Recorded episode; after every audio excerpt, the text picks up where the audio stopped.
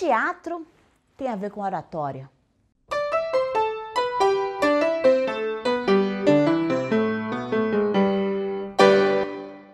Oi, esse é o Falando com Ellen. Vem falar comigo. Afinal de contas, esse é um espaço para a gente dialogar sobre oratória com técnicas de teatro.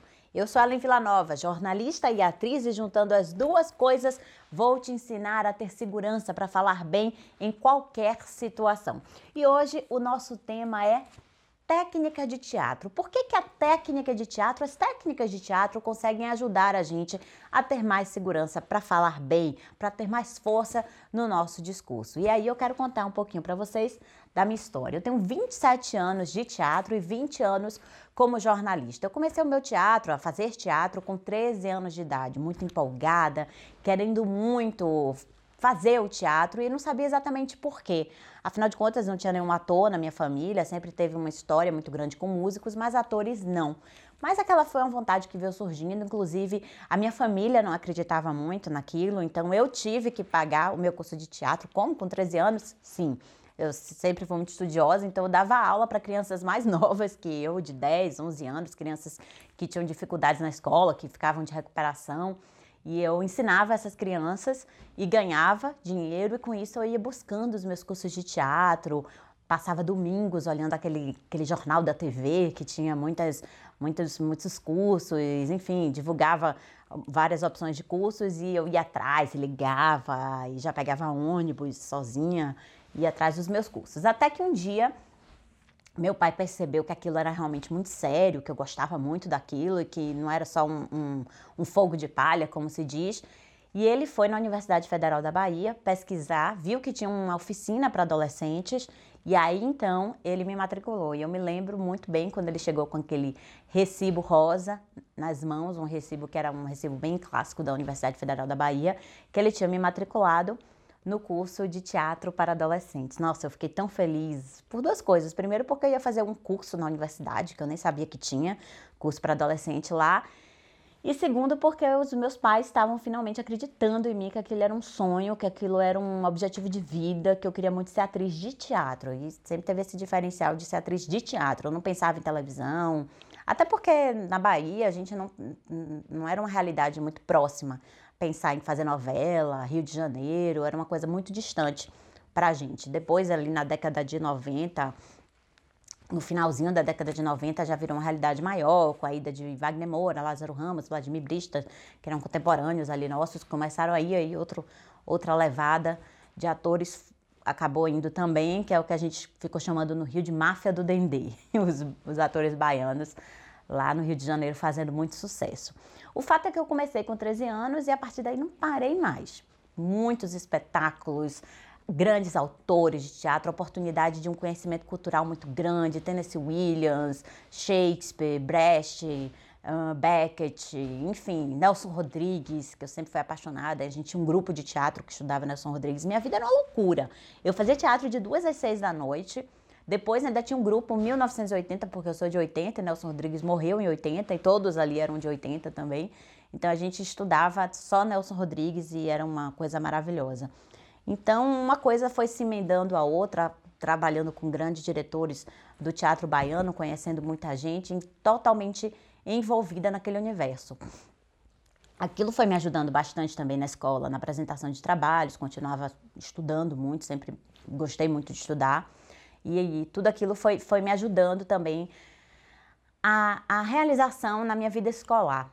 Até que eu fiz vestibular, não fiz vestibular para teatro, apesar de ter sido uma coisa que me mexeu, mas enfim, a gente também pensa no aspecto financeiro. Foi um conselho também de Wagner Moura, já citei essa história algumas vezes, que é interessante, porque ele disse para mim um dia que teatro não dava dinheiro, não. É, não dava, não. e que era melhor a gente ter um plano B. E esse plano B foi o jornalismo, nunca fui uma apaixonada por jornalismo, nunca foi um sonho, mas eu achei interessante em termos culturais, eu achei que eu ia conhecer um outro universo. E Fernando é, Guerreiro também, um grande diretor do teatro baiano, brasileiro, disse também, ah, a gente não precisa fazer teatro para se profissionalizar, e aí eu acabei me profissionalizando no curso técnico de teatro, já tendo meu DRT desde 17 anos. e dando aulas já, para muitas aulas para adolescente, já dava aula com 17 anos para adolescente e para criança. Comecei a produzir meus próprios espetáculos também, sempre com uma visão muito empreendedora. Enfim, estou contando um pouquinho dessa história para vocês entenderem a importância do teatro na minha vida, é, como, como uma formação cultural, uma formação até, até pessoal e de empreendedorismo profissional também, mas que depois reverberou no jornalismo. Quando eu entrei no, na faculdade de jornalismo, já no terceiro semestre, a gente começou a fazer testes para estágio. E teve um teste para repórter da TV Educativa da Bahia, que, nossa, 25 pessoas, 30 meninas, mais meninas, eles queriam mulheres para esse, esse cargo, participaram do teste incluindo Rita Batista, que hoje é uma grande jornalista, faz muito sucesso, minha amiga, e Tiziana Vilas Boas também, que chegou a apresentar o jornal da Band com Boechat durante alguns anos, Tiz também, uma, uma pessoa muito querida para mim. Fomos sócias até de uma assessoria de imprensa. E, e nesse teste elas estavam também, e elas que tiveram um grande sucesso, têm um grande sucesso como jornalistas televisivas, não passaram e eu passei. E elas já queriam muito aquilo, e eu não. Então eu fiquei me perguntando, nossa, por que, que eu passei? Por que que. Qual foi o meu diferencial para aquilo? E até que caiu a ficha que foi o teatro. A desenvoltura perante a câmera. Eu não tinha ainda uma vontade de ser jornalista naquela época, de, de fazer matéria e tal, mas tinha desenvoltura perante a câmera, a facilidade de falar, não ter vergonha, de me comunicar, de ter um gestual mais solto, mais leve, me colocar como Ellen ali, que foi um conselho também que eu recebi da minha chefe, de não tentar me padronizar a, com a imagem do repórter. Isso me ajudou para várias coisas na minha vida, inclusive hoje no conteúdo de oratória que eu passo, da gente não ter padronização. Que, uma das coisas que eu mais gosto no trabalho que eu faço e nos resultados que eu tenho é a falta de padronização. É a gente entender as situações que levam a gente a, a ter um discurso único a gente prestigiar, a gente privilegiar a nossa unicidade no mundo. Então eu gosto muito disso e isso foi parte desse aprendizado na, na TV Educativa da Bahia com Doris Pinheiro, uma grande amiga hoje, que era minha chefe na época, e me ensinou isso a não padronizar, a não engessar, a não ser aquela jornalista. E o teatro me ajudou bastante nisso. Estou com algumas coisinhas aqui para não esquecer de falar nada para vocês. É... Bom, já falei de tudo isso no terceiro semestre. E aí, é, o poder da, da construção de comunicação que o teatro nos dá. E é, o teatro, ele é responsável. Essa construção dessa comunicação vem muito do nosso autoconhecimento. As técnicas de teatro, elas são capazes de, de proporcionar para a gente um autoconhecimento impressionante. Porque no dia a dia a gente não, não tem muito contato com nós mesmos. Como assim a gente não tem muito contato com nós? Não temos. Não temos. A gente faz tudo muito no imediatismo. A criança ainda tem essa ludicidade, porque ela está conhecendo o mundo, então ela tem um olhar curioso, ela se observa, ela começa pensar de onde ela veio, como é que ela nasceu, ela observa os coleguinhas, quem é menino, quem é menina, como é que são as relações, mas a gente vai perdendo isso ao longo da vida. Na adolescência a gente já está completamente no estudo, e acorda de manhã cedo e vai para escola, e inglês, balé, natação, tudo muito no imediatismo e a gente deixa de se observar. É um conselho que eu dou para todas as mães, todos os pais, coloquem seus filhos no teatro, porque isso proporciona um desenvolvimento humano, uma empatia com o outro, uma generosidade na vida e principalmente um autoconhecimento que nesse período da adolescência, só escapando aqui um pouquinho do nosso assunto, mas eu acho que é importante a gente citar isso, nesse período da adolescência em que a gente quer ser muito igual aos grupos, a gente quer ser muito igual ao outro, a gente quer muito pertencer a determinado tipo de grupo numa escola, a gente ter o conhecimento de quem nós somos, a gente começar a gostar do nosso corpo, da nossa voz, embora ela comece a mudar, embora a gente fique meio desengonçado na adolescência, isso ajuda a gente a ter um amor próprio muito grande. Então, independente de seguir carreira, de querer que seu filho seja ator ou não, o teatro é uma grande ferramenta de, de autoconhecimento. E é por isso, esse é um dos motivos pelos quais o teatro tem tudo a ver com oratória, que é, que é um, o nosso assunto de hoje. E, aqui no Falando com ele. Eu sempre acabei que o jornalismo é, foi dando muito certo na minha vida e eu acredito muito que foi por causa dessa desenvoltura perante as câmeras, porque desde cedo eu já me, me consolidei na carreira de jornalista televisiva e radiofônica por, por algumas, algumas, algumas vezes. Mas a televisão sempre teve muito presente. Então eu começo na TVE depois eu volto para a universidade para ser bolsista PIBIC, fazer pesquisa, porque eu achei aquilo muito interessante também culturalmente. Eu sempre tive uma ambição intelectual muito grande de conhecer as coisas. Então, ser bolsista PIBIC era uma oportunidade que eu só ia poder viver ali. Depois eu poderia tentar outras emissoras, mas ser bolsista PIBIC foi bem interessante. Foi interessante que eu fazia uma pesquisa sobre telenovela e era muito bacana. Eu conheci também desse, desse universo de, de, dos autores de telenovela, como eles conseguiam construir as suas novelas a partir das suas experiências de vida. E é o que eu, hoje eu vejo também na, na minha história, como a experiência de vida com teatro, com jornalismo, me deixam capaz hoje, como essas experiências me, me deixam capaz de, de, de conseguir ensinar oratória, de conseguir contribuir, de facilitar que o meu aluno construa um, um, discurso verdadeiro, coerente com quem ele é, um discurso que passe, que passe a sua essência, um discurso que não faça o público duvidar dele. Então isso vem com certeza do, do meu teatro. Mas paralelo ao jornalismo, eu não podia abandonar o teatro na minha vida. Então, de vez em quando via um espetáculo, via um monólogo e sempre a sala de aula, que sempre foi uma grande realização para mim. Uma época que eu morei em Rondônia, eu cheguei a dar aula para alunos, alunos carentes de, de várias escolas públicas de lá e foi uma experiência incrível, maravilhosa, ver aqueles meninos, inclusive recebendo financeiramente pelos seus trabalhos no teatro, porque muita gente tem preconceito, ah, fazer teatro e tal, isso não vai dar certo, isso não é bom. E, e, aqueles meninos depois começaram a fazer teatro comigo, a gente ensinou espetáculo no cinema da cidade, porque lá não tinha teatro, eles tiveram ganhos financeiros, bons ganhos financeiros com a plateia, teatro lotado, cinema lotado.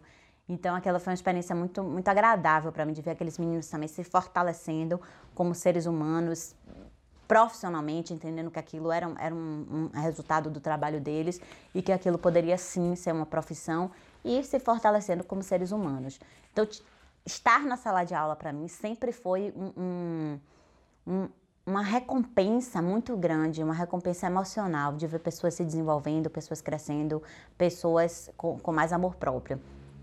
Então, eu sempre continuei paralelo a, a, ao jornalismo. E aí, como eu estava falando, eu trabalhei na, na, no canal Futura por dois anos. Eu fui apresentadora do programa Nota 10. De vez em quando ele ainda é é transmitido aí, é, é, retransmitido, vai ao ar novamente, o Nota 10 que eu, que eu gravei. Depois eu fui para Record, é, Rede Bahia, sempre de vez em quando estava lá em festival de inverno, festival de verão. TV Sudoeste, que é uma afiliada da, da Rede Bahia aqui, que é a afiliada da Rede Globo, na, em Vitória da Conquista, onde eu moro atualmente. Enfim, a televisão, rede TV, a televisão sempre fez parte da minha vida, mas em paralelo eu estava sempre também ligada a alguma atividade de ensino do teatro. E uma turma me chamou muito a atenção, que foi uma turma de adulto, que eu dei em Vitória da Conquista uns 3, 4 anos, mais ou menos, em que eu comecei a ter muitos efeitos colaterais do meu trabalho no, nos alunos. A gente fazia teatro para fins estéticos, montar espetáculo, personagem, emoções, criação de papéis. Mas esses alunos voltavam para mim dizendo que estavam tendo resultados nas suas profissões.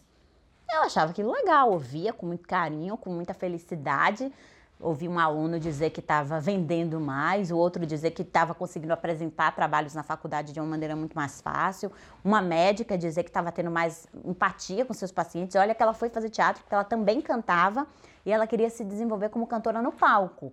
Mas começou a perceber que dentro do consultório ela estava tendo mais empatia, os pacientes estavam gostando mais dela e embora a medicina seja uma profissão relativamente fácil de conquistar trabalho, é sempre bom você ter essa fidelização do seu paciente, ele querer voltar a você, querer se tratar com você. Então isso também a deixou muito feliz. E aquilo foi me chamando muita atenção. Mas eu gostava, até então não tinha surgido a ideia de partir para um curso de oratória com técnicas de teatro. Mas eu engravidei, tive minha bebezinha, passei oito meses cuidando dela, não consegui voltar facilmente ao mercado de trabalho, já que as coisas não são tão fáceis assim para pessoas autônomas. Se, se esse é o caso, você deve concordar comigo. E principalmente para uma mulher que acabou de ter bebê.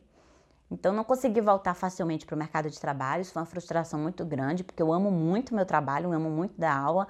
A escola que tinha uma parceria comigo não quis renovar a parceria do mesmo jeito e ficou inviável para mim. Não foi fácil conseguir um outro espaço para dar aula, divulgar com a bebê pequena. Aquilo me deixou muito, muito triste mesmo, muito frustrada. E, enfim, estava em casa cuidando de bebê, minha filha linda, maravilhosa, fofa, delícia mas queria muito voltar a trabalhar para me sentir mulher novamente, profissional e sair do esquema leite, fralda, peito, enfim, insônia. É, não consegui dormir insônia também, porque minha bebê dormia a noite toda e eu não dormia.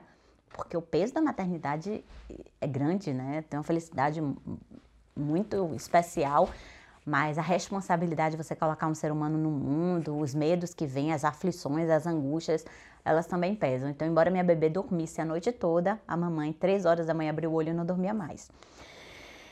Nesse ínterim, me liga um aluno, um, um então futuro aluno na época, me é, dizendo que através da, de uma indicação de uma psicóloga, uma amiga que, que era uma, minha amiga e que gostava já do meu trabalho, a filha dela já tinha sido aluna de teatro minha, porque eu dava aula para criança, adolescente e adulto, trabalhava muito com isso já.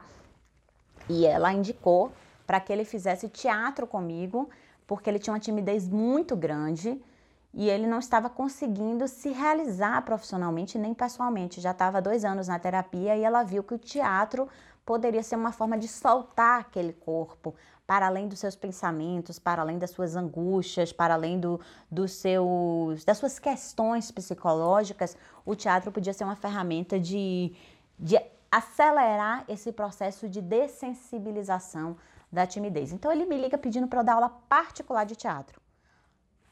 Aula particular de teatro, eu nunca tinha ouvido falar nisso na minha vida. Porque teatro é sempre em grupo, motivação, experiências, jogos, é, é enfim, é, é, sempre muita gente em cena. É, a não ser que seja um monólogo, mas aí já é um grande ator que vai realizar um monólogo depois de uma experiência. Mas as aulas de teatro são sempre em grupo. Aquilo me deixou meio. Então, por que você não faz teatro em grupo? E aí ele falou, ele, não, é porque eu não tenho muita vergonha, não, não, vou dar conta de participar de um, de um grupo, de me expor numa turma de teatro. Eu fiquei meio sem saber o que dizer. Eu falei, aula particular de teatro. O fato é que eu também precisava trabalhar por todo esse contexto da maternidade que eu falei. Para mim seria muito importante voltar a trabalhar e financeiramente também eu precisava trabalhar. Então eu aceitei dar aula particular de teatro sem saber muito bem onde aquilo ia dar. Fui dar a aula, me estudei, tentei me adaptar ao máximo possível a uma realidade de apenas um aluno. E o trabalho deu muito certo, deu muito certo, graças a Deus. Ele começou a gostar muito, começou a se desenvolver.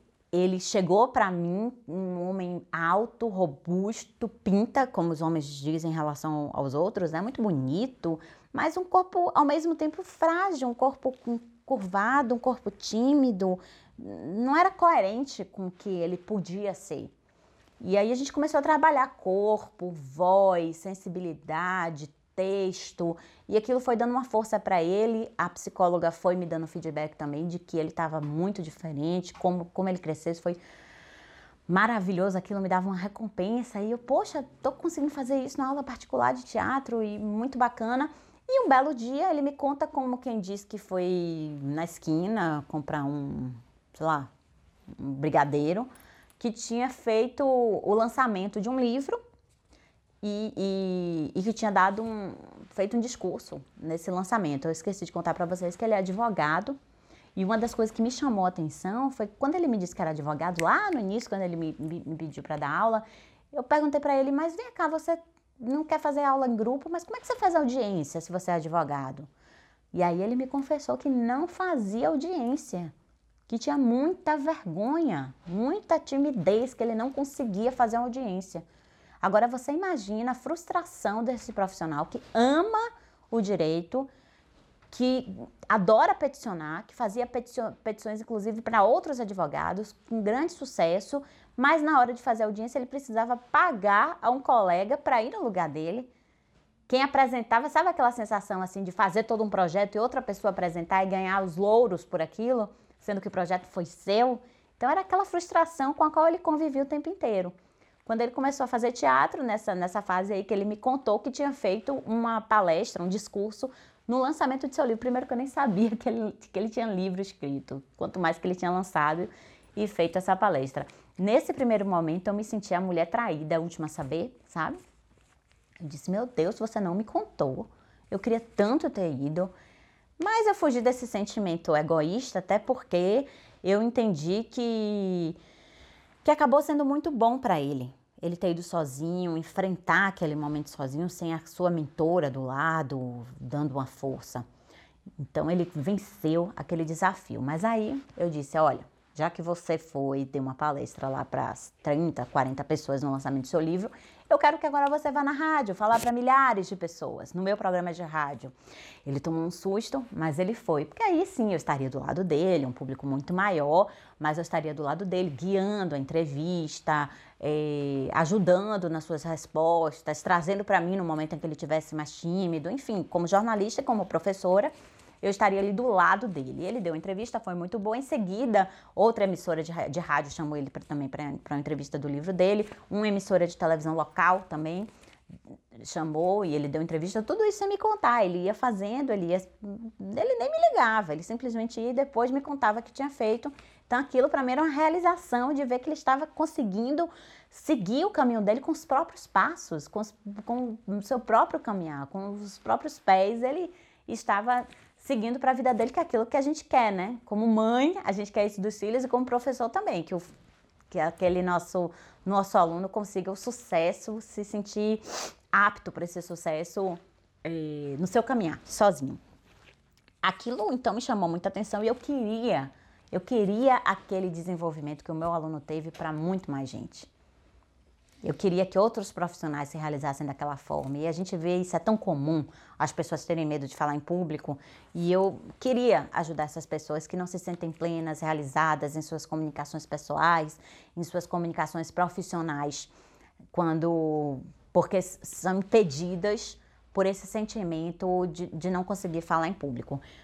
E aí eu pensei, não, então vou dar um curso de teatro com é, um curso de oratória com técnicas de teatro para essas pessoas. Mas como é que eu vou fazer isso? Aí surgiu o primeiro obstáculo. Como é que eu vou fazer essas pessoas fazerem teatro comigo? Porque se são pessoas tímidas, se eu ouvir falar que vai fazer teatro, aí é que ela sai correndo. Ah, vou fazer teatro. Deus me livre que eu vou subir no palco. Deus me livre que eu vou fazer teatro. Deus me livre que eu vou estar ali com um monte de gente vendo uma exposição. Então, elas não iam querer de jeito nenhum. Então, eu criei o curso de oratória com técnicas de teatro. Então chamava mais atenção para oratória e as técnicas de teatro, claro, estariam inclusas, mas eu sempre deixei muito claro que seriam técnicas não para criação de personagens, não para montagem de espetáculo, não. Algumas, alguns exercícios, algumas técnicas específicas que iriam contribuir para a oralidade daquele aluno. Então foi um trabalho muito, muito árduo mesmo de tentar. É, lapidar esses exercícios, escolher cada um deles, encontrar os exercícios, os jogos teatrais específicos para aquele propósito da dessensibilização da timidez, aumento da segurança, da autoestima, do amor próprio, da, da autossegurança que fizesse esse aluno se desenvolver e ter coragem de falar em público, ter coragem de expressar suas ideias, as suas opiniões, fazendo com que ele se sentisse mais pleno, com mais possibilidade de desenvolvimento profissional. Então, deixava isso bem claro, que não era uma aula de teatro, mas sim uma aula de oratória que utiliza as técnicas de teatro. Isso, isso foi muito bom, porque esses alunos chegavam com, com muita vontade do curso de oratória. Aliás, com tanta vontade do curso de oratória que, que eu tive algumas situações engraçadas. Já alunos que chegavam lá bem arrumados, com sapato alto, com bloquinho na mão, esperando que iam sentar numa cadeira e assistir um PowerPoint sobre oratória, que é o que comumente acontece. E, e lá eles não tinham isso. Lá ele chegava, eu tive um aluno médico, obstetra, que no final do curso ele disse para mim, na última aula, ele disse, Ellen, quando eu cheguei aqui, que eu vi você descalça, sentada no chão, falando de sua vida, falando de como surgiu o seu método, eu disse, essa mulher é maluca, eu vou embora. Porque imagina para um médico que está acostumado com, com esquemas tão, tão. Como é que eu vou dizer uma palavra para que isso é legal? Com esquemas tão fechados, tão é, é, herméticos de, de ensinamentos e chegar num local desse, uma oficina de teatro, como eu já dei também para para procuradores, para cargos públicos muito engessados, muito ali de terno e gravata, e que também eram convidados a se soltar na aula de teatro. Porque é um, o que, que não é você ter uma oratória com técnicas de teatro? É você fazer esse curso mais, mais, mais padronizado, de sentar, assistir um final de semana, um sábado inteiro de aula, em que lhe ensinam que posturas você deve ter perante o público, a voz que você deve utilizar, como você deve começar e terminar. Mas eu nunca acreditei nisso, porque eu acho que ninguém aprende vendo. Se fosse assim, a gente saberia jogar futebol, todo mundo seria craque de futebol, todo mundo seria ator, todo mundo faria esportes radicais, porque vê na televisão. Ninguém aprende nada vendo ou lendo. A gente aprende se conhecendo, praticando com esforço. Esse esforço sempre é muito importante. Em atividades práticas, só a prática pode resolver. Mas o que precisa ser feito é uma prática num ambiente seguro, num ambiente que você se sinta seguro para se testar. Eu, eu, não vou jamais dizer a um aluno que vá, se apresente, vá, vá fazendo, vá fazendo o que você vai sentindo. Não, porque isso pode gerar um trauma maior. Se você tá, se sente despreparado, se você encara a plateia de uma forma equivocada, se você não está não, não tá seguro para aquilo que você vai fazer, pode ser um caos na sua vida e pode piorar muito a sua situação. O que a gente precisa proporcionar num, num ambiente de oratória com técnicas de teatro é um, um contexto seguro para que a gente possa se experimentar. É a mesma coisa de uma sala de aula, quando você sente que você está ali entre seus colegas, que você pode tirar suas dúvidas, suas questões, que você pode interagir, porque você se sente seguro ali naquele ambiente. Na faculdade também, onde o professor permita um, um ambiente de paz, de tranquilidade, para que as pessoas se sintam à vontade para terem dúvidas, se sintam à vontade para questionar, não se sintam inibidas de serem ridicularizadas. Então, um ambiente seguro ele é capaz de proporcionar uma situação mais acolhedora. E é isso que a gente precisa oferecer num curso de oratória, a prática e a prática num ambiente eh, seguro. O que eu acredito no trabalho eh, do teatro, das técnicas de teatro, é uma contribuição eu, eu me vejo como uma facilitadora, uma pessoa que ensina você a descobrir quais são as suas ferramentas. Eu faço analogia com uma caixa de ferramentas que a gente tem lá, mas a gente só usa chave de fenda, o óbvio. Quando a gente para para descobrir o que tem nessa caixa de ferramentas, são tantas coisas que a gente tem que a gente não utiliza ou subutiliza. Eu tenho um, um exemplo engraçado um dia de, de meu marido que um dia estava mexendo no canivete dele, ele gosta muito de faca, de canivete, ele estava mexendo no canivete dele, e aí ele descobriu que dentro da, de um saca-rolha tinha uma mini chave de fenda, uma coisinha assim, miudinha dentro do saca-rolha. Ele, olha que interessante, tal, guardou. Um dia, um colega dele quebrou os óculos, os óculos caíram no chão e quebrou, eh, desmontou lá o parafuso e ele lembrou dessa chavinha e consertou os óculos do colega. Eles estavam trabalhando, aquilo ia prejudicar muito o trabalho, porque ele não enxergava muito bem sem os óculos. E ele consertou porque ele descobriu aquela ferramenta que estava escondida ali no canivete. E essa analogia vem para a gente aqui com o nosso corpo. Muitas vezes a gente não sabe usar as mãos. Muitas vezes a gente não sabe usar as nossas expressões. A gente não sabe usar a nossa voz, que ela pode ser mais grave, mais dura, mais firme com as pessoas. Ela pode ser um pouco mais fina, mais carinhosa. A gente não sabe que o nosso sorriso de, determinado de determinada maneira demonstra entusiasmo. A gente até sabe, mas a gente não constrói aquilo, a gente não sabe utilizar. A gente não, não conhece todas as nossas potencialidades de expressão.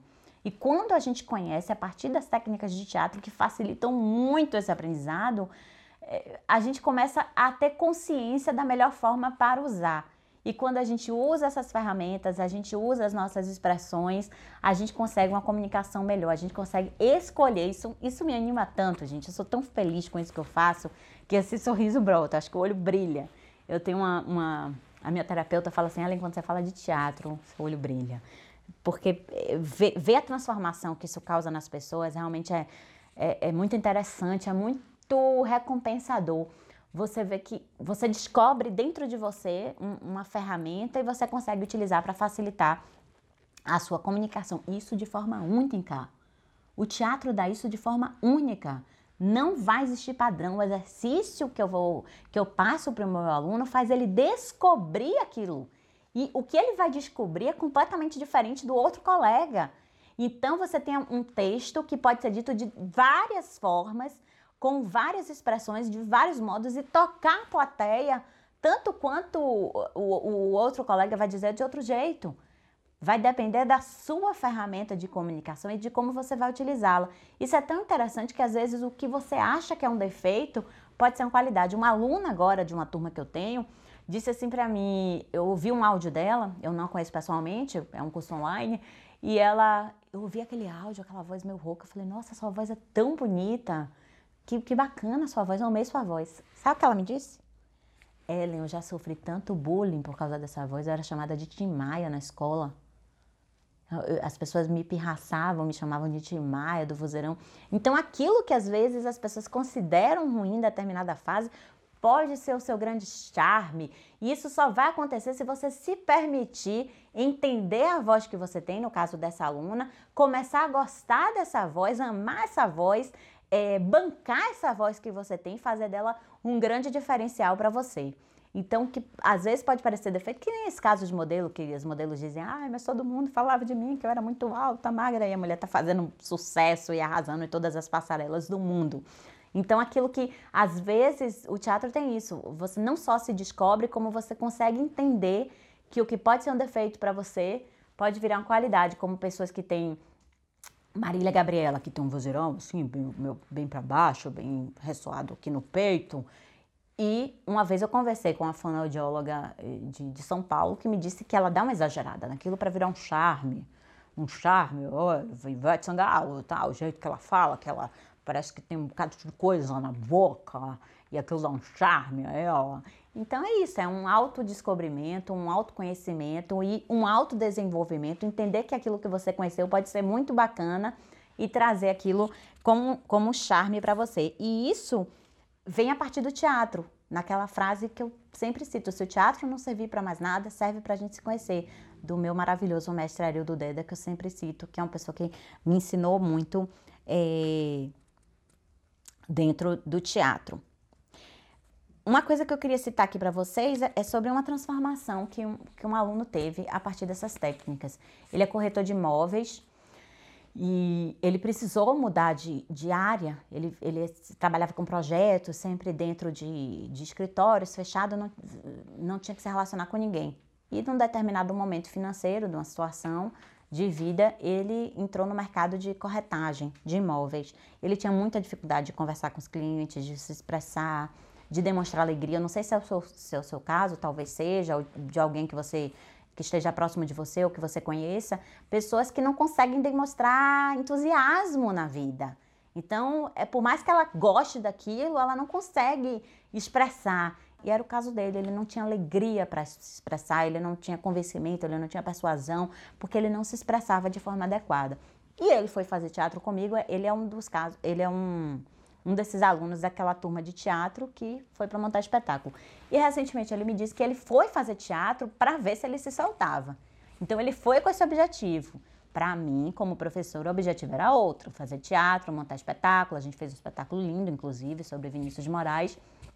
Mas o objetivo dele já foi para isso. Eu vou fazer teatro para me saltar. E ele conseguiu. Quando eu já estava com minha filha, ela já tinha uns dois anos, ele me encontrou com os olhos bem lacrimejados, meio bem marejados. Ele, muito obrigado, e me deu um abraço. Eu acho que naquele dia ele tinha acabado de fazer uma venda muito boa, porque ele estava muito emocionado. Ele disse, muito obrigada, é, eu estou vendendo mais. As pessoas estão acreditando mais em mim. Por causa do teatro, com, com conhecimento que ele teve. A médica eu já citei, que é o caso que ela teve mais, mais empatia com, com as pessoas. É...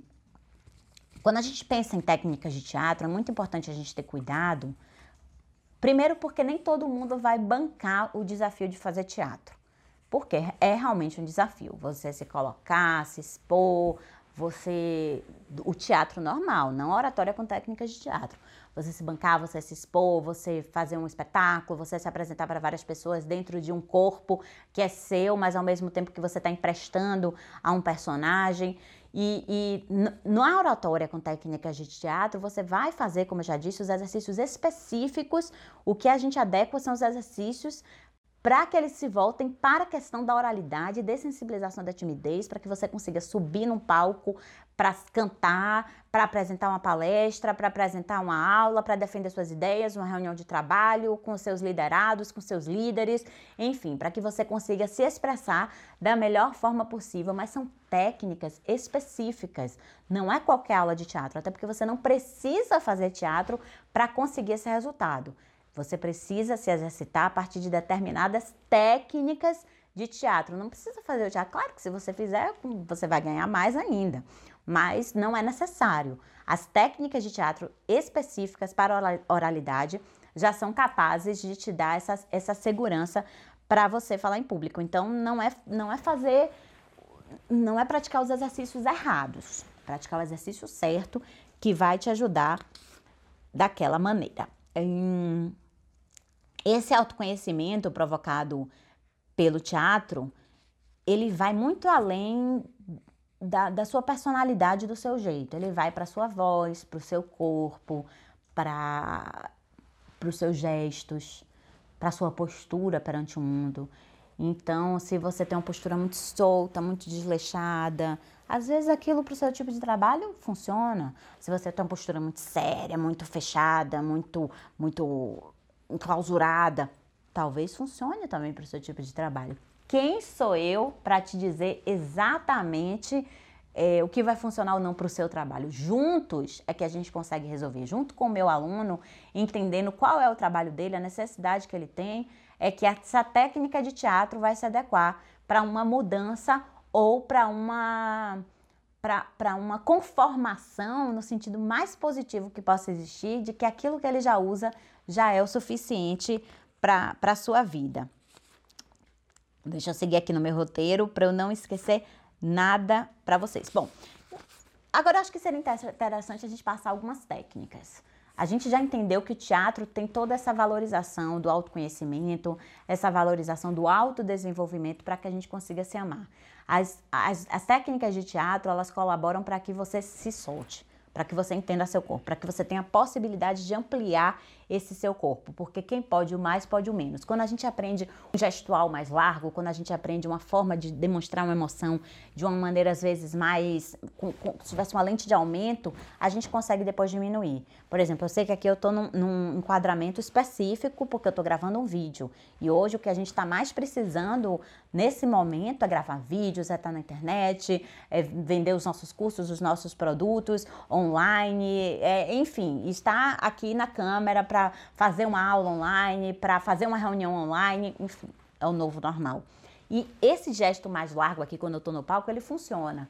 Aqui nessa câmera não vai funcionar, mas se eu tenho essa expressividade aqui, e eu consigo colocar essa expressividade um pouco menor, mas ainda continuar expressiva do mesmo jeito, no meu enquadramento, naquela necessidade. Então, quem pode o mais, pode o menos. A gente aprende no teatro o mais para que a gente possa, num determinado momento, num palco com a plateia maior, porque o céu é o limite. Você quer se apresentar para 1.500 pessoas? Vamos lá, a gente vai trabalhar para isso. Então, esse palco grande, ele, ele possibilita um gestual maior. E se você está numa câmera, num enquadramento menor, você também pode continuar essa expressividade num espaço menor, mas continuar expressivo com seu rosto, com a sua face, com a sua dicção.